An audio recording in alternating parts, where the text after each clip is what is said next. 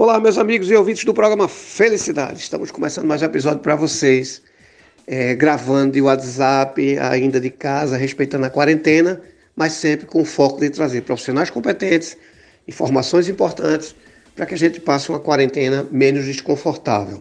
Digo sempre isso, porque eu sempre tenho gente nova chegando para ver o programa e já fica aí na vibe de que é está acontecendo aqui no programa Felicidade e sentindo uma falta terrível daquelas nossas gravações presenciais.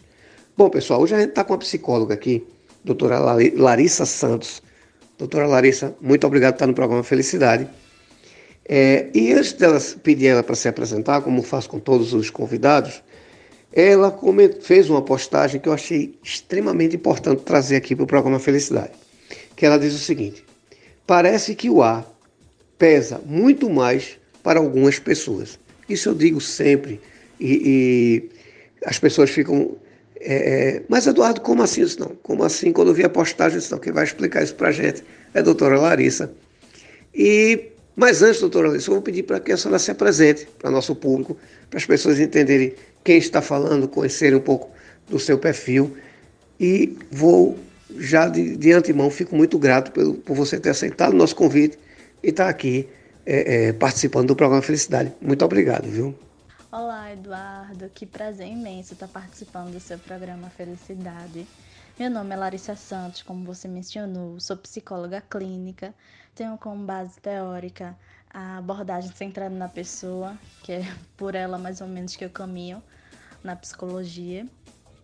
E assim, se tratando do pôster, é, da frase que eu pus, parece que o ar pesa muito mais para algumas pessoas, é que na verdade é, este ar pode ter peso para uma e pode não ter peso nenhuma para outra. Isso nos, nos faz refletir que para algumas pessoas esse sentimento que a mesma esteja vivenciando pode ser muito mais intenso do que para outra. Que esse sentimento é, pode ser mais dolorido, mais sofrido do que para outra pessoa. E isso não pode ser anulado. Por mais que a gente possa passar por um momento parecido, é... ah, que muitas vezes as pessoas falam, já passei por isso e lidei muito bem, né? Já perdi um ente querido, chorei, mas depois segui a vida. Tudo bem se isso foi bom para você, se esse caminho foi bom para você, se esse sentimento foi o que você teve. Mas para outros pode ser totalmente diferente. Pode ser mais dolorido, pode ser mais sofrido, pode demorar mais o tempo passar para você se posicionar e voltar à sua rotina. Então, é isso que eu quero trazer. Que eu quero que a gente reflita, que isso não pode ser anulado, que esse sentimento do outro, que essa tristeza, isso não pode ser anulado por outra pessoa, entende? Então, assim, cada caso é um caso. É, cada pessoa tem um sentimento. Os seus sentimentos são únicos e não pode ser invalidado. A, o peso da dor não pode ser medida de forma alguma. Cada um tem o seu sentimento, cada um sabe a dor, cada um sabe onde aguenta. E eu quero dizer isso, que não pode ser invalidado nenhum sofrimento, nenhuma dor, nenhuma angústia, nenhuma felicidade, nada, nada pode ser medido, né, pelo outro. Doutora, não existe uma, uma receita de bolo quando a gente está tratando de pessoas, né? Até porque a gente está tratando de vida. O, o, o, o, difícil é as outras pessoas perceberem que nada pode ser desconsiderado, não é? é, é nada pode ser invalidado. A dor de cada um é a dor de cada um. Embora o problema seja parecido, as pessoas não têm essa percepção. E vem sempre com aquela história: ah, isso é besteira, ah, isso não é, é, bobagem. Como é o seu trabalho como psicóloga e qual seria o ideal para quem é, vê outra pessoa com, com esse peso diferente? Qual seria o comportamento ideal das pessoas que estão ao redor de quem está passando por um processo de parecer que realmente o ar dele é mais pesado? E é neste sentido também que eu penso na questão da empatia, né? De olhar para o outro, de ver que o outro é diferente, de ver que o outro tem seus sentimentos, de que, que é distinto dos nossos, né? Embora pareçam ser parecidos, mas é distinto porque cada sentimento é único, é vivenciado de uma maneira única. Então, assim, a gente tem que olhar para o outro e ver que essa dor pode ser diferente e abraçar, né? e sentir e escutar e ver que, poxa, ela tá passando por isso. Comigo foi, é, foi legal, foi rápido, foi mais tranquilo. Mas ela pode estar tá sofrendo bastante. Então, assim, vou dar uma atenção, vou respeitar, né? Essa questão do sentimento é, é muito pessoal.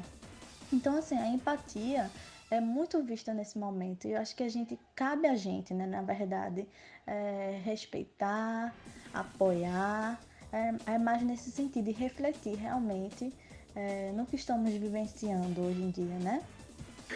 Pois é, hoje na hora do almoço eu estava conversando com uma pessoa justamente sobre essa questão, né? A questão de como, como carregar a notícia, como carregar as frustrações, qual é o peso que você dá a elas. E é, é, a questão de você observar como você está carregando. Né? A gente passando por esse momento agora, tudo fica, é, as pessoas ficam mais sensíveis. Né? Só que eu costumo dizer o seguinte: eu, eu, digo muito no programa que a gente tem que aprender a profissionalizar nossos problemas. Né? Então, minha pergunta é assim: existe um momento certo?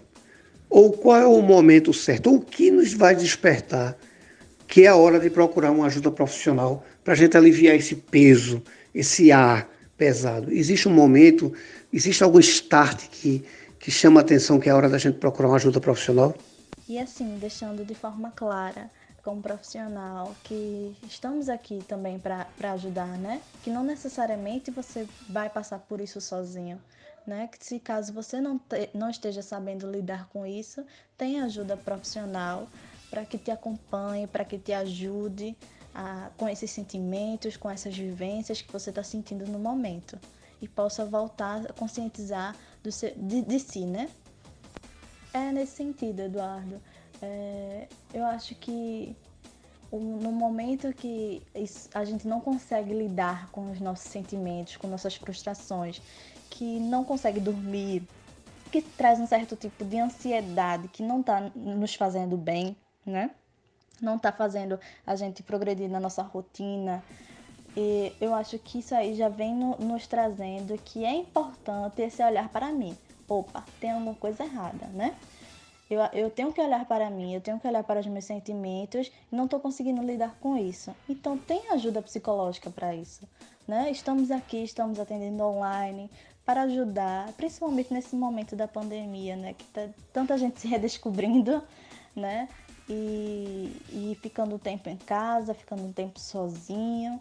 E aí a gente vai pensando em outras coisas, vem, outra, vem outras coisas na nossa cabeça, né? Então é importante estar sempre com cuidado na nossa saúde mental, né?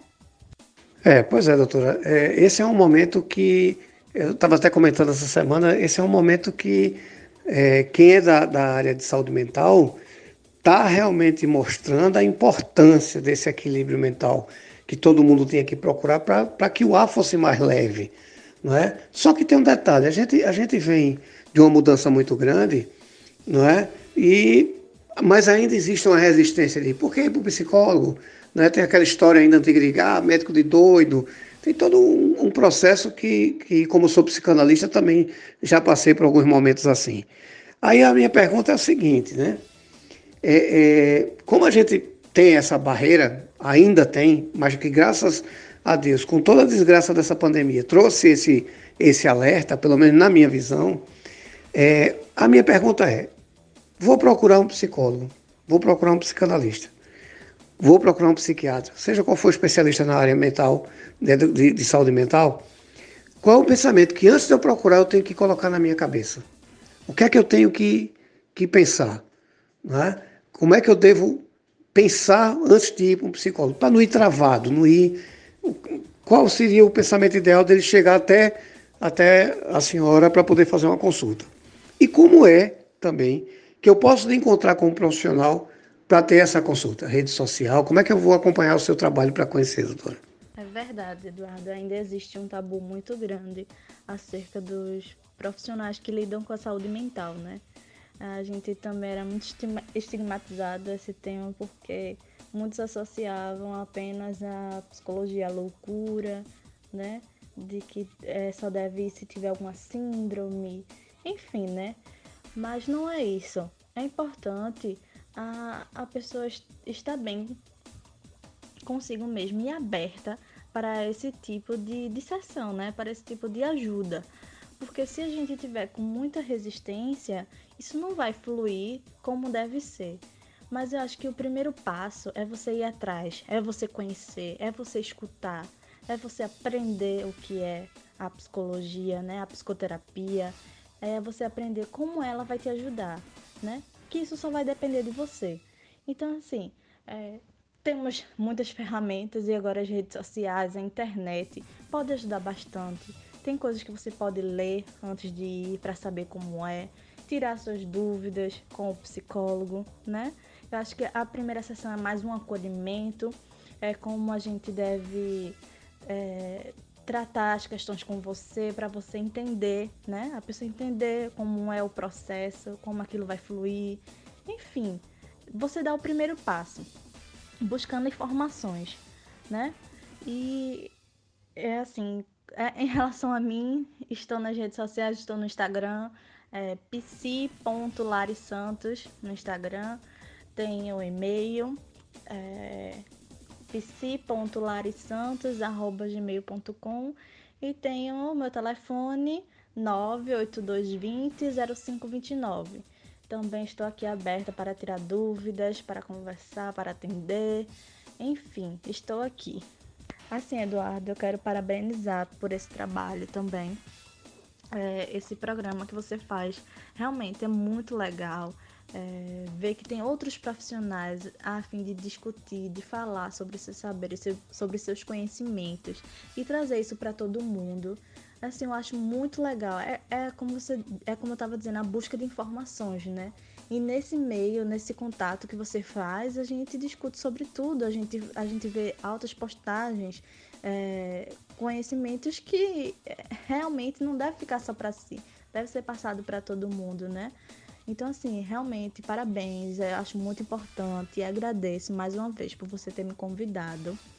E, assim, é pra frente. Muito, muito, muito bom isso. Adorei ter participado com você. E espero muito que de alguma forma eu tenha ajudado, tenha esclarecido, né? Esse bate-papo foi ótimo. Qualquer coisa, sabem onde me procurar também. Ah, minha amiga, eu que agradeço. Muito obrigado por fazer parte do nosso programa, trazer informação precisa para a gente. Eu acho que é isso que é, é, eu costumo dizer que o programa Felicidade, a nossa riqueza é informação.